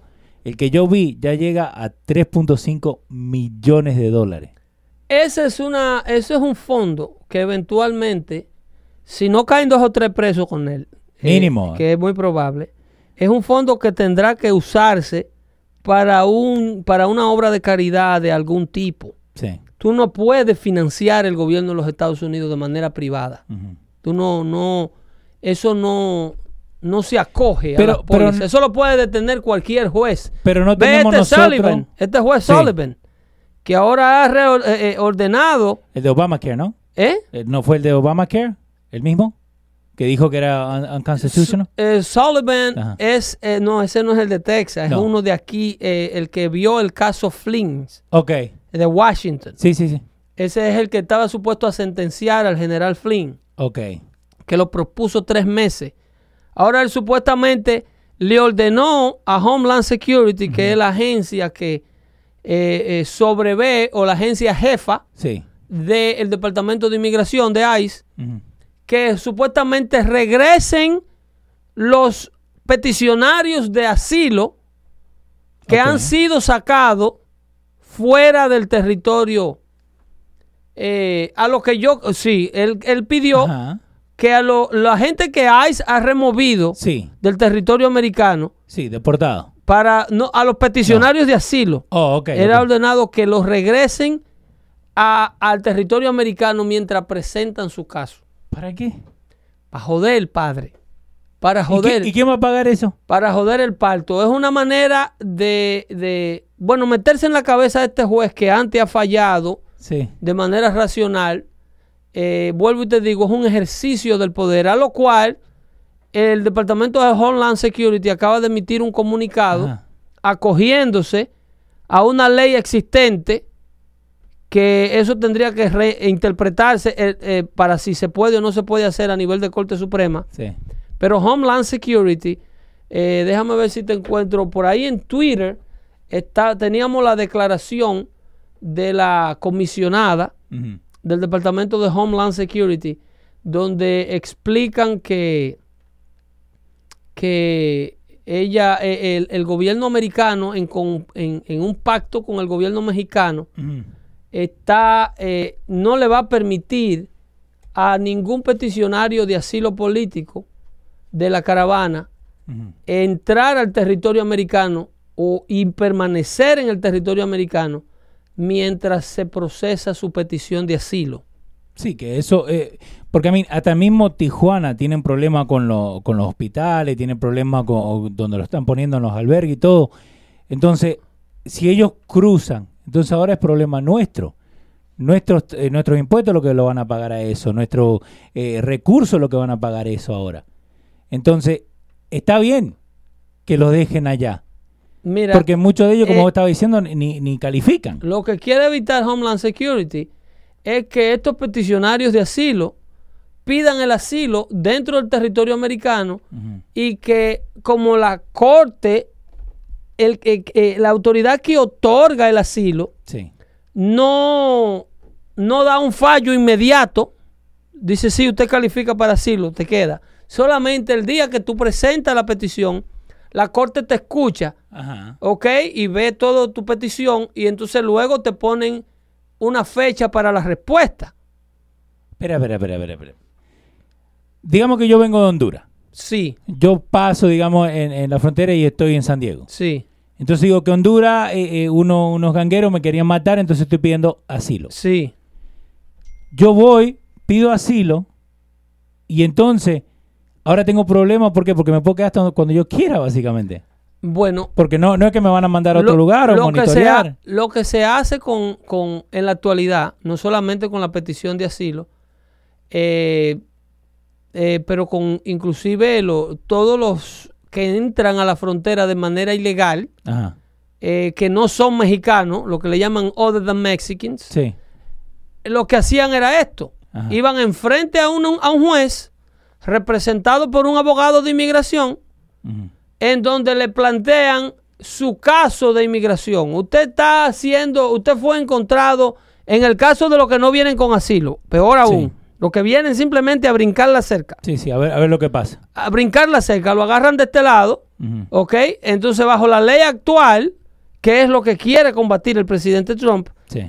el inmigrante viene a la corte, cuando está en territorio americano y no es mexicano, tiene un derecho a lo que le llaman el due process. Sí. Entonces, ese va frente a un juez, el, el fiscal, que en, caso, en este caso es un fiscal de, federal, que representa a inmigración, representa al gobierno, le dice, él entró por tal día, lo agarramos en tal fecha. No, sa- saben exactamente. ¿Entiende? El juez le dice, usted eh, fue sorprendido en territorio americano de manera ilegal, usted eh, está haciendo, ¿cómo usted se declara? Entonces, no, inocente. Obvio, siempre. Entonces le dan una nueva audiencia. Eh, para una fecha cuando la corte tenga tiempo, basado en el orden de los otros 14 millones que tiene atrás. Entonces se pueden quedar mínimo tres años sin ningún problema. No, el tipo se va para la calle en lo que le llega su día Ajá. y pone una dirección Sí. en la corte. Yo voy a residir Que en la, la calle tiene. Leopoldo Peguero Sí, sí. y la corte no verifica nada de esa vaina. Pero ¿cómo que no verifica? Es- es dos años cuando tú vuelves, la corte no manda un policía detrás del inmigrante a asegurarse que ese hombre viva donde dice que vive. Pero ti- tienen que buscar algún sistema para poder monitorear eso. ¿Qué- ¿Y con qué recursos? Tú sabes la millonada, la millonada que costaría saber dónde se perdió en la población de 300 millones de americanos Ajá. el inmigrante que simplemente vino y dijo que sí, que él iba a volver a la corte el día que el juez le mande la cita por correo. Entonces, ¿por qué no tratan a esta gente? ¿No? Y nada contra la gente que viene a pedir asilo, ¿no? Pero ¿por qué no tratan a esta gente como otra gente que lo terminan deportando? Que no pueden pedir asilo. Porque digamos, si, si a mí me van a deportar, ¿no? Yo rápidamente empiezo Porque a hablar la- como hondureño, por- ¿eh? En la actualidad no se puede, habría que cambiar la ley. El presidente no puede Ajá. cambiar una ley. Ok, El presidente tiene que trabajar con las leyes existentes. sí. Entonces, cuando emite un decreto o una orden ejecutiva, como se le llama, Sí. esa orden tiene que acatarse dentro del marco de la ley. El presidente no puede emitir una orden que viole una ley establecida ya. Ok. Entonces, por eso es la ayuda que se le pide a, a estos vagos del Congreso, Ajá. a estas sangrijuelas del Congreso, Jesús. eh, que no se concentran en resolver problemas, porque si resuelven el problema, Sí. se convierten en irrelevantes. Ahora, Cuando el político resuelve el problema, su poder merma. entonces, esto es como la, como la medicina, ¿no? Que pueden ser que tengan la cura del cáncer, pero no te la la dan. conspiración esa que existe con el cáncer, que yo no creo que exista, pero en el, mu- el mundo político ¿Qué, la- funciona. La, conspiración o la cura? El, político, la cura. La Yo cura. no creo que exista la Ajá. conspiración de no encontrar la cura del cáncer. Pero vos no crees que son hijos de puta que lo pueden hacer? Eh, si lo hicieran, el problema es que se encuentra con otros intereses más poderosos. Mantener el cáncer vivo Sí. no es más poderoso que mantenerlo curado. Ok. Porque eh, eh, eh, no es un negocio para nadie que tú te mueras. No. ¿Entiendes? No te mueres porque entonces tú no dejas, tú dejas de consumir otras medicinas que no son para el cáncer. Tú dejas de consumir otros productos. Sí. Lo primero que se pierde es el seguro médico al cual el supuesto conspirador de mantener el cáncer vivo le sacaba tanto dinero. Supuestamente. Cuando tú matas al tipo se va todo. Sí. Entonces, ¿a dónde? ¿Entiendes? No, no. Es contraproducente, no se sostiene. Las teorías de conspiración son bonitas al oído, pero hay que analizarla en base para que tú veas cuánta lógica tiene lo que tú estás diciendo. Uno de estos días tenemos que hacer un show de todas las conspiraciones que están por ahí. Porque hay, algunas que se van a la mierda, es que ¿no? eso no edifica, loco. Eso no edifica. No. Esos son temas estériles. Pero es, es para dejarle saber a la gente. Porque uno muy fácil se iba, no, porque están, eh, the common code, ¿no? La plata que hacen con lo- cuando la gente se enferma todos los años. Eso es del cuerpo, se enfría, se calienta el, el- el tiempo. Obvio que te vas a enfermar. Pero que me diga una pres- un preciosura de estos, de estos pensantes Un brillantes. preciosura, me gusta. De ese. estos pensadores brillantes Ya que, tenemos el nombre del show, que la hay preciosura. sueltos allá afuera. Ajá, Que me digan en qué sociedad del mundo sí. ¿En qué tribu no hay fiebre de cold? ¿A dónde na- la gente no se resfría por lo menos una vez al año? Oh, y eso lo- los europeos lo trajeron porque los taínos no lo tenían, ni los ni los Sí, y sí, pues pero qué, lo maldición que el, el europeo y el indio de Ajá. ahora o la persona con descendencia indígena ahora vive tres veces más tiempo que el indígena. Un, un indígena del Caribe en averaje vivía 40 años. y ahora a los 80 tú lo ves por ahí sin un diente en la boca hablando disparate en televisión. Eh, una, una, una, un buen punto que dijo eh, Jesús. A esta gente que está pidiendo asilo. ¿por qué no le ponen un, un ankle bracelet? Lo que le ahorita a la gente que está en probatoria. Porque idiotas como él, porque no le puedo decir otra No. cosa. Y no llame. Para No, acá no, no. llame, que no voy a tomar llamada hoy. Eh, Eh, a- Jesús fue el que surió los ankle bracelets. El primero que salta a hacer una manifestación pública en O la sea, calle. Me, me encanta, me encanta porque lo pensé. porque le están violando los derechos humanos a un ser humano y lo están marcando como una gallina y lo están mandando a la calle marcado sin haber cometido ningún delito. Pero no es de cometer eh, delito, es de poder rastrearlo. sí. Porque vos me estabas contando que había pasado algo, ¿no? Con un muchacho. En primer lugar en es California. costosísimo. Y en segundo lugar no te van a dejar hacerlo. Peor aún, mira lo que acaba de Ajá. ocurrir en California. Sí. ¿Ok? Aquí hay un titular que dice California, la policía de California frustrada con la ley de santuario. Que lo, lo de- le, le impide o previene que la policía colabore con el Departamento de Inmigración, ICE, Sí. Para eh, darle a ese departamento criminales que califican para ser deportados. Mira, California, el sheriff de la comunidad de California en donde ocurre esta, esta tragedia, porque esto no es otra cosa más que una tragedia. Sí. Eh, eh, el- la comunidad se llama Tulare, ¿ok? El condado Tulares de California, vamos a ponerle un poquito americano, Sí. Tulares. Eh, pero el nombre es hispano, porque eso, eso era propiedad española. Eh, eh, Tulares, o Tulare, el, el- el sheriff de ese condado, Micah Baldrux, eh, dice que, eh, dándole un seguimiento a la muerte de Gustavo García, de 36 años, quien la policía dice que se embarcó en un, en un anillo de terror el pasado miércoles, robando el- un convenience store en, el- en esa comunidad, matando al, al- al operador del convenience store, al dueño, ¿ok? Y disparándole a cuanto edificio encontraba a su paso mientras salía. Este tigre estaba loco. Luego se monta en un truck que se había robado, el cual eh, eh, desata una persecución Sí. eh, que comenzó el domingo en la ciudad de Fresno, en el área de Fresno. El domingo empieza todo esto. Esto fue cuando dieron con él. ¿Ok? Eh, dice que dejó en su paso cinco heridos, incluyendo a uno en condición crítica. Que, eh, crítica significa que casi lo mató. Ese, ca- ese, ese- ese- ese se jode. Sí. Entonces, la policía de Lindsay, Lindsay Ajá. eh, dice que el sospechoso, García, había sido, había sido sospechoso de un asesinato adicional a este pre- previamente cometido. Otro. Que por eso era que lo andaban buscando. Ajá. Inmigración. Pero por eso, ¿y, y el, y el ankle bracelet? ¿Ayudaría a eso? no, No, pero espérate, que esto se pone Ah. más sabroso. Ok, tiene más. ¿Ok? Durante la persecución del lunes, que culminó cuando García extrayó su camioneta que se había robado eh, y, y- y la desbarató, que el motor se le salió. Sí. y, y- y se mató. ¿Ok? Manejó en vía contraria por un highway a una velocidad de 100 millas por hora, exponiendo la vida de todo el que venía en el incoming traffic. Ay, no, no le importa nada. ¿Ok? Dice, nosotros estamos frustrados, dice el sheriff, el sheriff uh, uh, uh, Bod- Bodrux. Ujú. Dice, porque el miércoles, ok, el incidente ocurre el lunes, el miércoles nosotros teníamos a García en la mano, ok.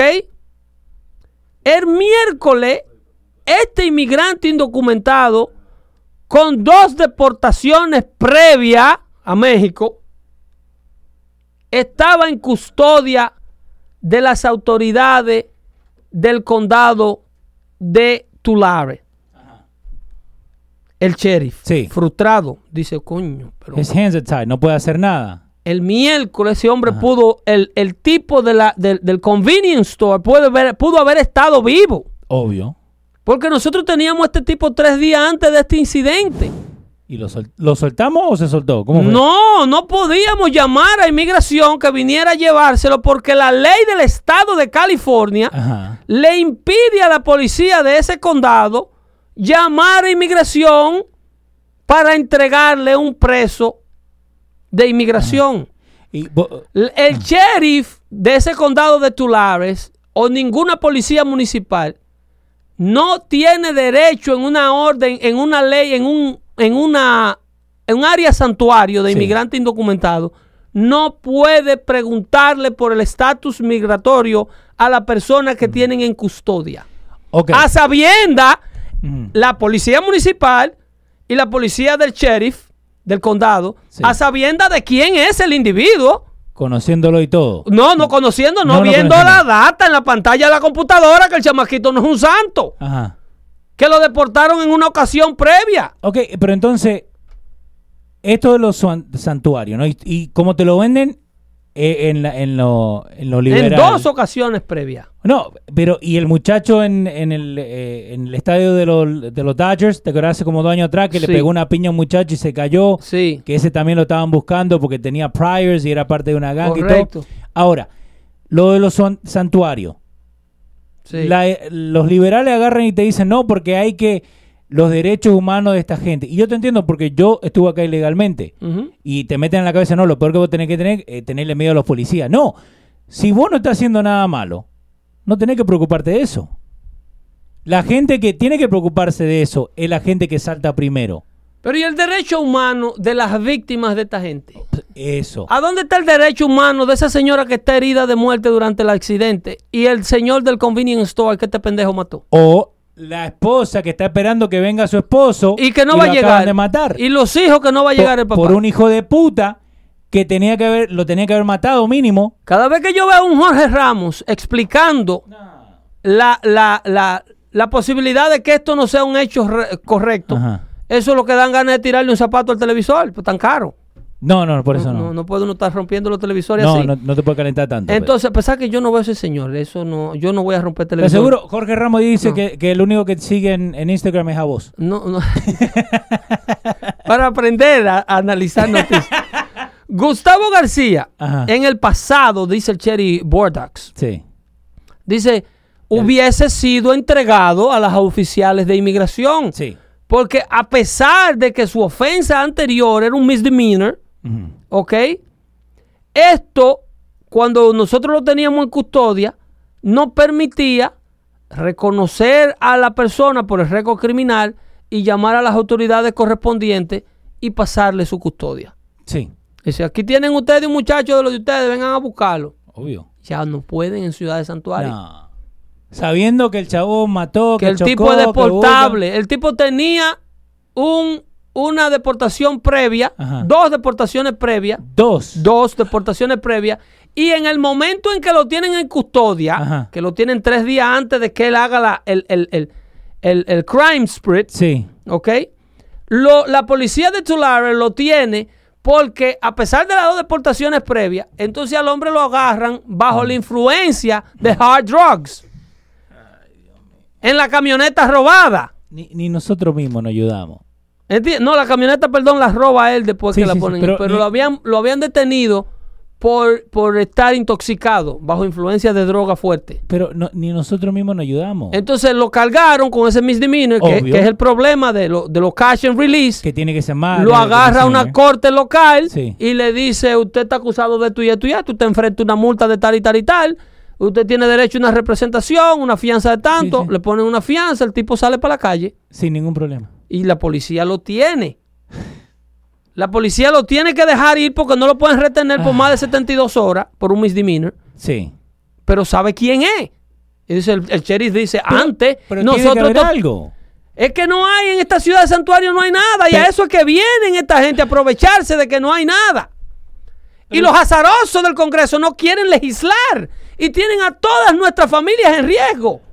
Pero nosotros mismos. Por encima, más encima del riesgo para contestarle a Luis Jiménez, Sí. que ahora mismo tiene que decir que los locales Ajá. pues, cometen más crimen que lo que lo que lo que, lo Que que visitantes, sí. Sí, sí. Estamos en riesgo con los desgraciados que ya viven aquí adentro, que no quieren trabajar, lo que están viendo la doctora Polo ahora. Sí, que Y se loco, emborrachan y agarran un guía. Entonces, encima de eso, Ajá. le ponen el frosting, el, el gravy sí. de estos pendejos.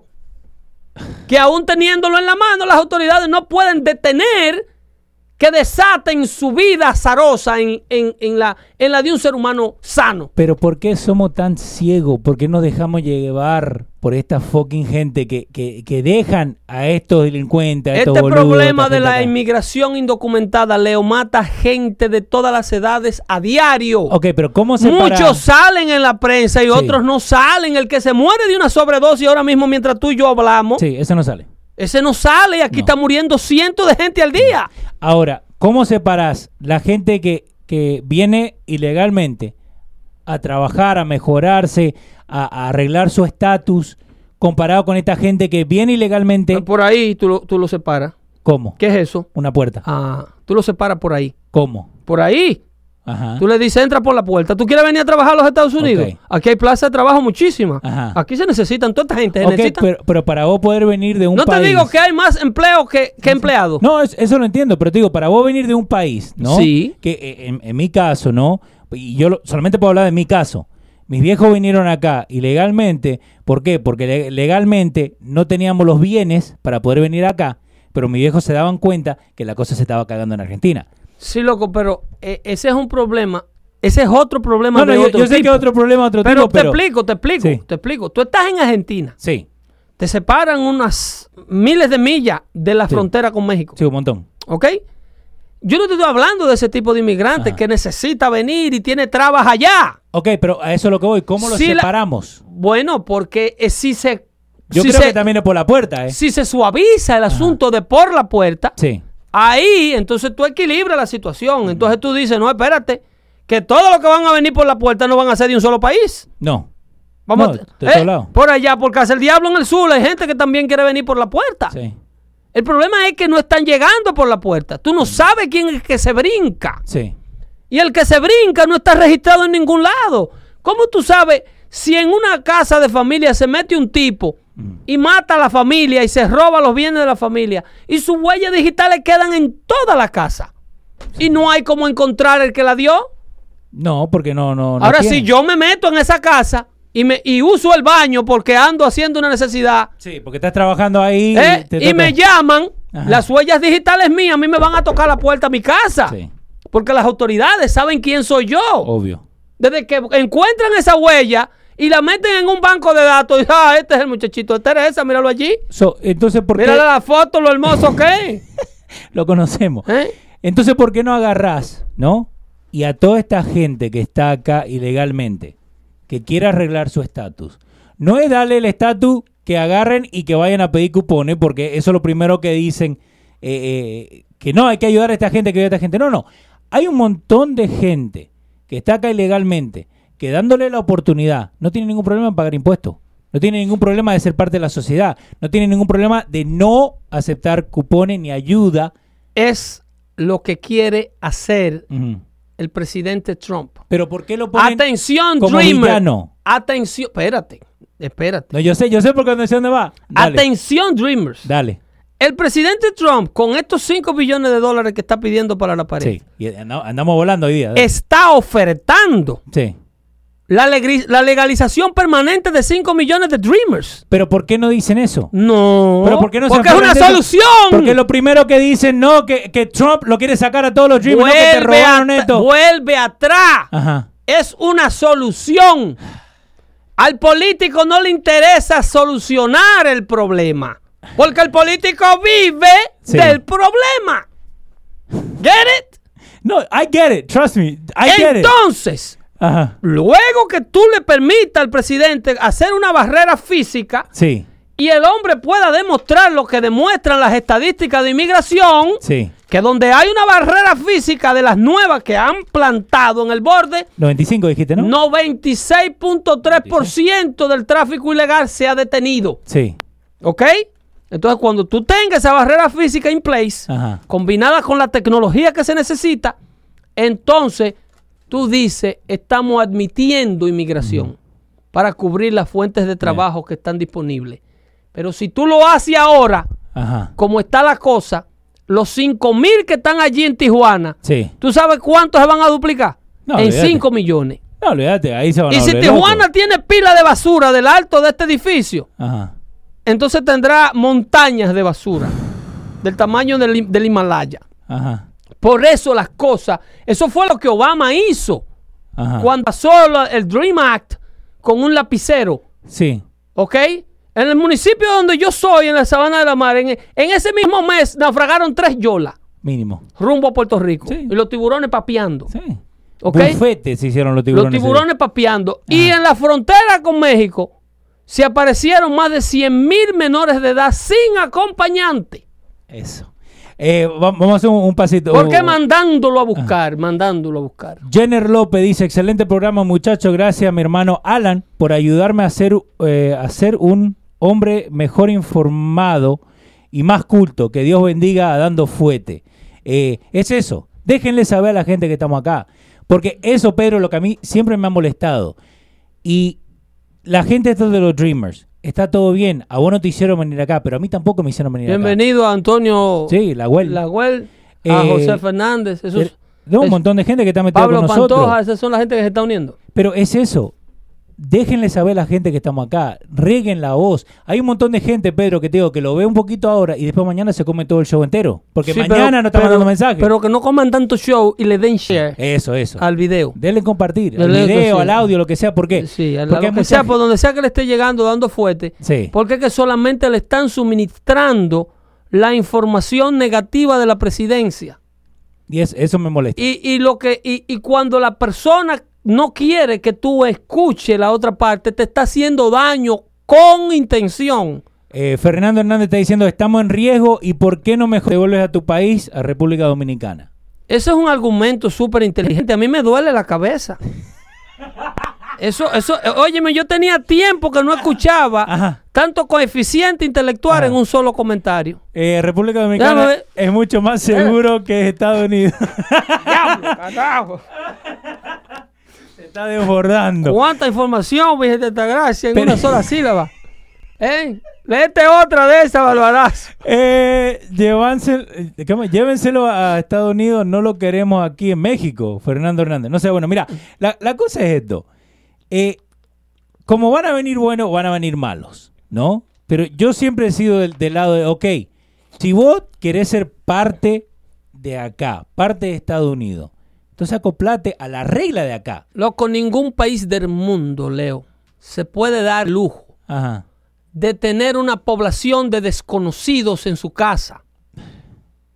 Ningún país, ninguna sociedad, ningún negocio, ningún hogar.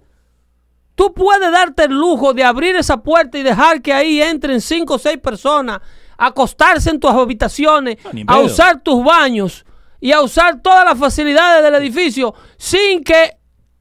Sin pagar. es la plata primero. pero sin pagar, no, no, pero sin pagar. Porque eso es lo que está pasando. No te puedes dar el lujo de abrirle las puertas a desconocidos. Cuando un inmigrante viene a vivir a los Estados Unidos, que a propósito el año pasado Estados Unidos recibió 2 millones, Sí. ¿ok? De la gente que hace su turno y que aplica en fila y que no pone sus infantes de 7 años en manos de los inescrupulosos traficantes de seres humanos No, que No, lo abandonan en el medio del desierto con un galón de agua. En el año pasado las Sí. autoridades fronterizas rescataron más de 150 mil personas de los brazos de la muerte Pero eso no te lo dicen. y le dieron primeros auxilios y los internaron y los hidrataron y luego le dieron su due process. Te, te dicen de la muchachita que, que se murió. Que la trajeron muerta. Esa niña vino muerta. ujú. Y la tiraron para Y la lado. tiraron a morirse aquí. A propósito. Ese angelito de siete años. Tú no puedes darte eh, el lujo de Angelito tener que no tenía nada que ver, pero vale. una víctima de un padre irresponsable, de un delincuente que la expuso a eso. Para a- acusar a un gobierno. Pero Y una persona que usa esa, esa, esa conejilla de India chiquitita de 7 años para crear una presión de que le abran las puertas al resto. necesitan un murder. Necesitan y lo Necesitan crean. un- una, una cara. Claro, un- no, que un- esa foto, esa- Sí. ese afiche está ya. Sí, porque la, la- la vieja corriendo, ¿te acuerdas la que hablamos afiche está. Óyeme, por donde cayó esa niña cuando la tiraron al otro lado del borde, a ese lugar ahí le van a poner ese nombre de esa niña. Ese, eso se va a llamar, eso va a cambiar el nombre. Eso se llamará ahí, eh, como se llama esa bebé que murió. Ajá.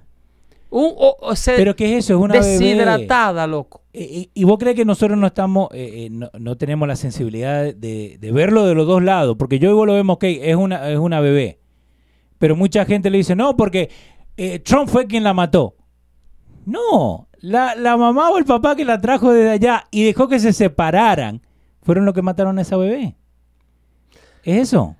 Eh, eh, la, la, la necesidad humana de, de, de superarse, de proveerle una mejor vida a los tuyos. Sí. Es un asunto a largo plazo, es un asunto parecido a la verdad. Tú no puedes eh, eh, eh, comprarle un futuro eh, a, a- a los tuyos, a los hijos tuyos, en, en, en 75 horas de riesgo. Tú no puedes de la noche a la mañana, después que engendra y tienes y te reproduces y vives y te engendraron a ti en una vida precaria. Tú no puedes pretender hacerle así un dedo y que el futuro de tuyo, tuyo y de todo es un trabajo Sí. It's a work in progress. Todos los días.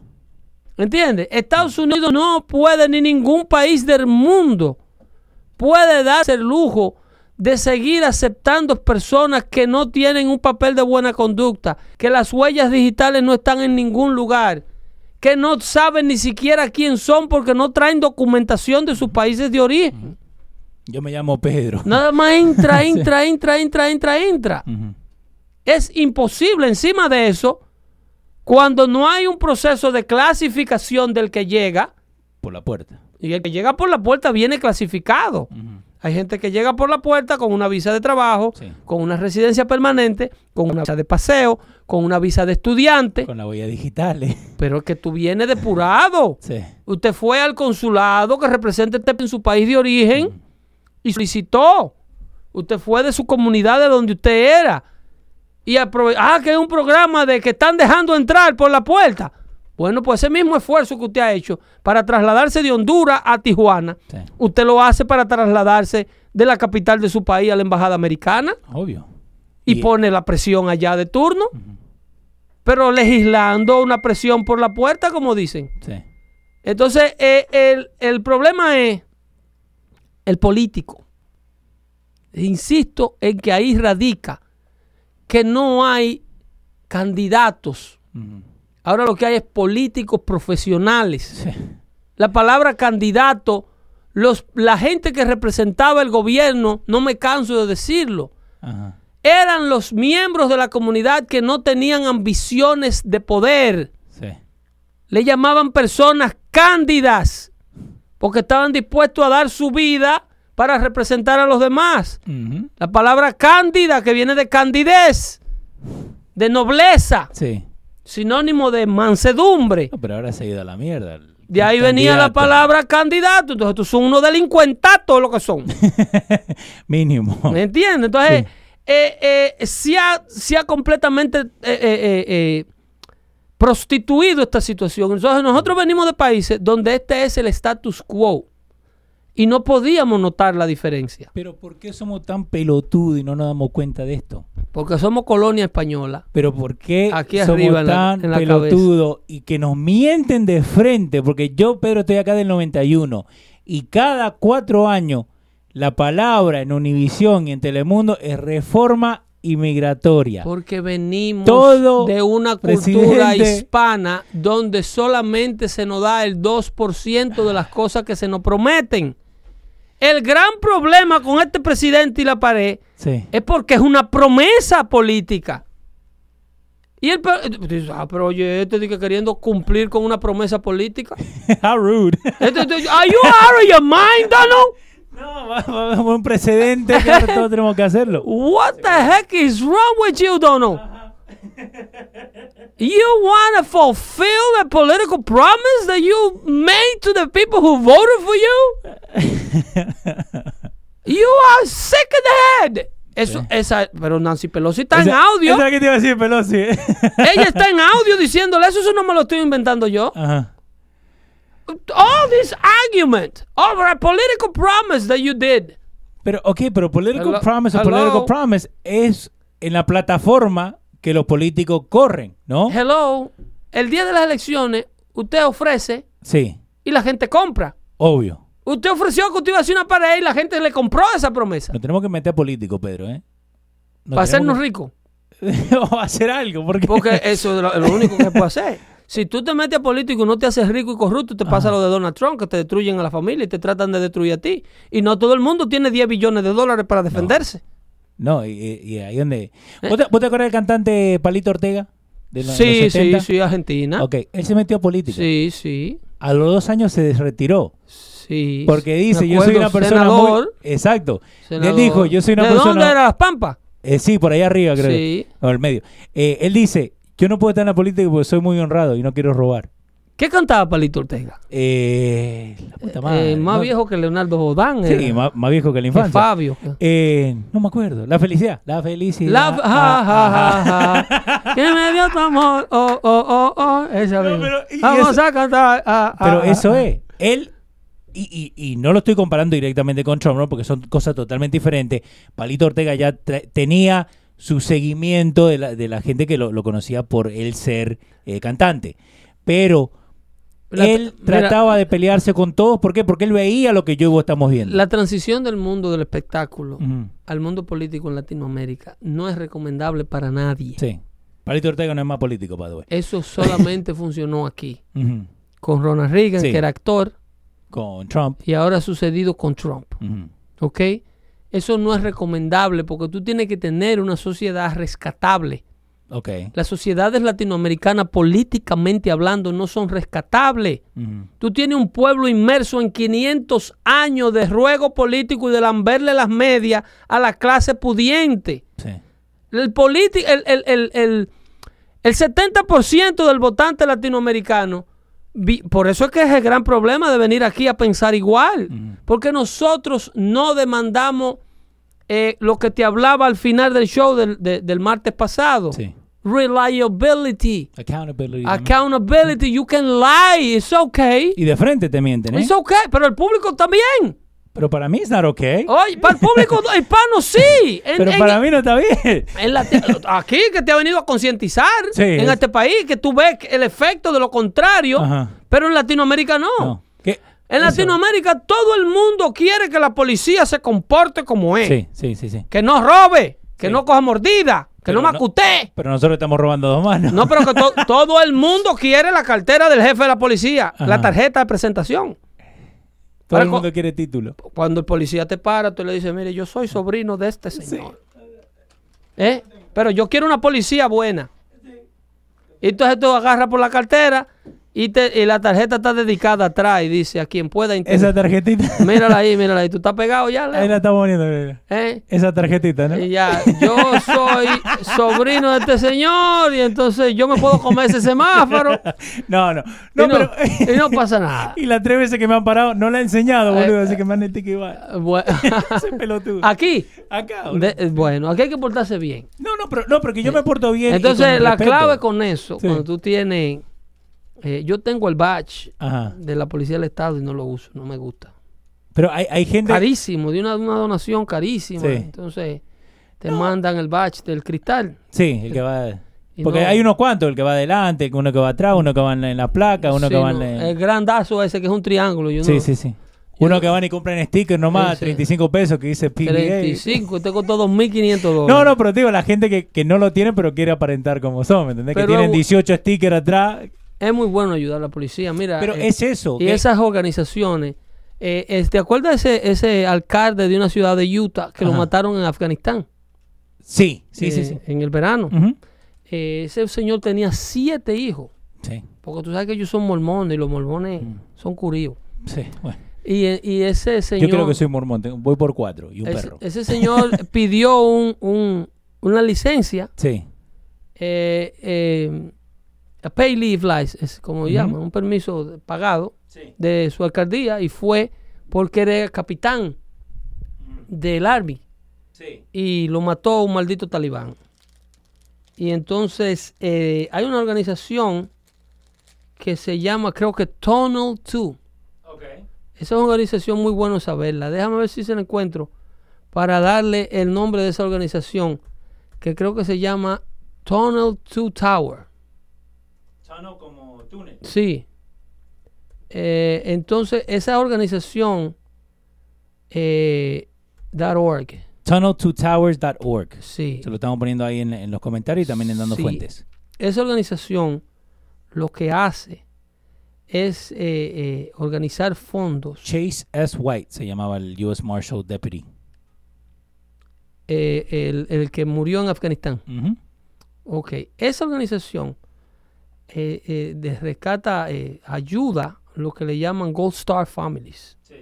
Entonces ellos se aseguran que los hijos de estas víctimas eh, caídas, estás en el website de ellos, ponlo en Dando Fuente, en Dando Fuente, por favor. Sí, sí, ya lo puse ahí. Eh, la señora de él, de este, de este oficial del Army de los Estados Unidos que murió a mano del talibán, eh, eh, ellos recientemente hoy le entregaron el título de la casa de ellos pagada.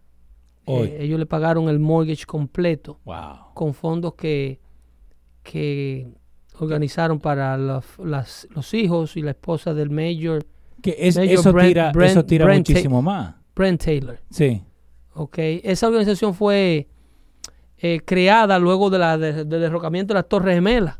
Por eso que se llama Tunnel 2. sí. eh, porque eh, eso fueron las víctimas que murieron esa compañía de bomberos, los familiares de esa compañía de bomberos que murió atrapada Ajá. en la Torre 2 cuando se cayó, Sí. que ellos estaban adentro haciendo labores de rescate, que esa fue esa brigada que entró y nunca salió. No, y- y- eh, pero eh, Que la gente tanto disparate que habla de la policía y, y- y ahí hubieron oficiales que mientras la gente corría de los humos y de las, de, de las rocas cayendo, ellos corrían hacia las rocas. Sí. Y se veían en los videos llegando a... Por eso eh, no tienen que ver a la policía como una cosa negativa.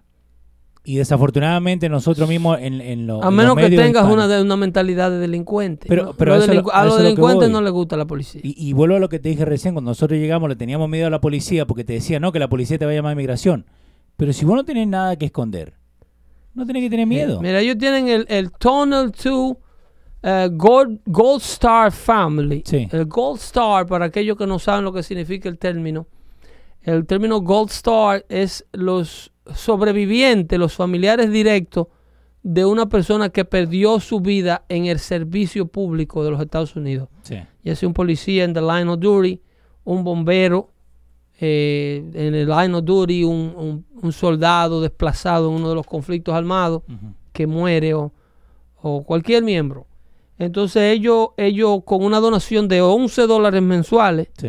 ellos le consiguen, eh, pagan lo- lo- las hipotecas de las casas y consiguen becas estudiantiles a los hijos de estas personas Y, para que la familia pueda move on without the, the, the main person of the house. pero eso, ¿por qué vos crees que, que es fácil para los medios eh, eh, criminalizar a la policía? Claro que sí. ¿Cuánta fue la, ¿Cuándo fue la última vez que tuviste un medio nuestro que invitó al, al CEO de esta organización Ninguno. a preguntarle cómo va la obra y qué hacen ellos y cómo pueden darle un plug y cómo pueden decirle a la, a la familia hispana que un six pack de cerveza mala vale 11 pesos? Y que ellos se ven como 5 six packs semanales y que dejen de beberse uno solo al mes Pedro, y que contribuyan con una obra de ese tipo. Pedro, nosotros conocemos gente que no quiere pagar 50 al año y ahora Eh, están llorando porque no hay nada. Que, que dejaron quebrar Pedro. Network. Pedro, nosotros conocemos gente Eh, que por 50 pesos al año no querían y, después, lo y después lloraban cuando faltaba un show y ahora que tenés dos meses que no tenés nada. ya lo saben. Señores, llegamos al final de este, de este Dando Fuerte de fin de año. Me encantó, eh. Me Eh, de verdad. Ya no regresamos hasta... ¿Cuándo? Cuando vos quieras, vos decime. El próximo martes definitivamente no podremos No. hacer el show porque es el próximo martes se lo vamos a dedicar a el Christmas Day. Es- Christmas Eve el lunes. El próximo martes es Christmas Day. ¿eh? Sí. Excelente. Eh, saquen Eh, cinco minutitos para sentarse con sus hijos, no para ver lo que les regalaron, sino para hablar con ellos y En- enseñarle qué significa de verdad La Christmas, Nav- la, Navidad. Está cumpliendo año nuestro Señor Jesucristo. Sí, Turn señor. off the phone, please. Ya. No, ponerlo en un bowl. Te dije lo que hicimos para Thanksgiving. Turn off the phone. Pero ¿Y tiene que ponerlo apagado. Porque No. si lo van a poner ahí a bailar adentro del bowl es un problema. No, no, no, pero después lo que hicimos en Thanksgiving es eso. Si sonaba tu teléfono, entonces vos tenías que decir de qué es lo que estabas agradecido. Correcto. El Tenía- primero que te suena, el ponían a primero que hablar. habla. El primero que suena, el primero que habla. Te ponían a hablar. Así es que, por favor, vamos aquí a darle un Sí. día libre al señor Mark Zuckerberg Sí. y al señor de, de, los ejecutivos de Google, de Larry Page, y toda esta gente, y pongan a WhatsApp y a Facebook y a Instagram de vacaciones Sí. para que celebren el nacimiento del hombre que cambió el curso de la humanidad llamado Jesús. Y no el de Texas. Jesús, un saludito. Eh, pero a propósito de nuestro amigo Jesús en Texas, se le quiere de corazón, sí. eh, a pesar de que estamos casi perdiendo las esperanzas contigo. pero, No, no, no, no, no, está bien, está bien. eh, coño, que está viejito Jesús. está bien, no, no, y pero... entonces no cambia. pero, pero esto es, this is a work in progress. Sí. It's a little hard, but I, I don't lose my hopes. Buenas noches, señores. Dios le bendiga mucho a todos, rico y abundantemente. Pedro el filósofo, hasta la próxima, ¿ok? Bye bye. Gracias, Leo. Nada,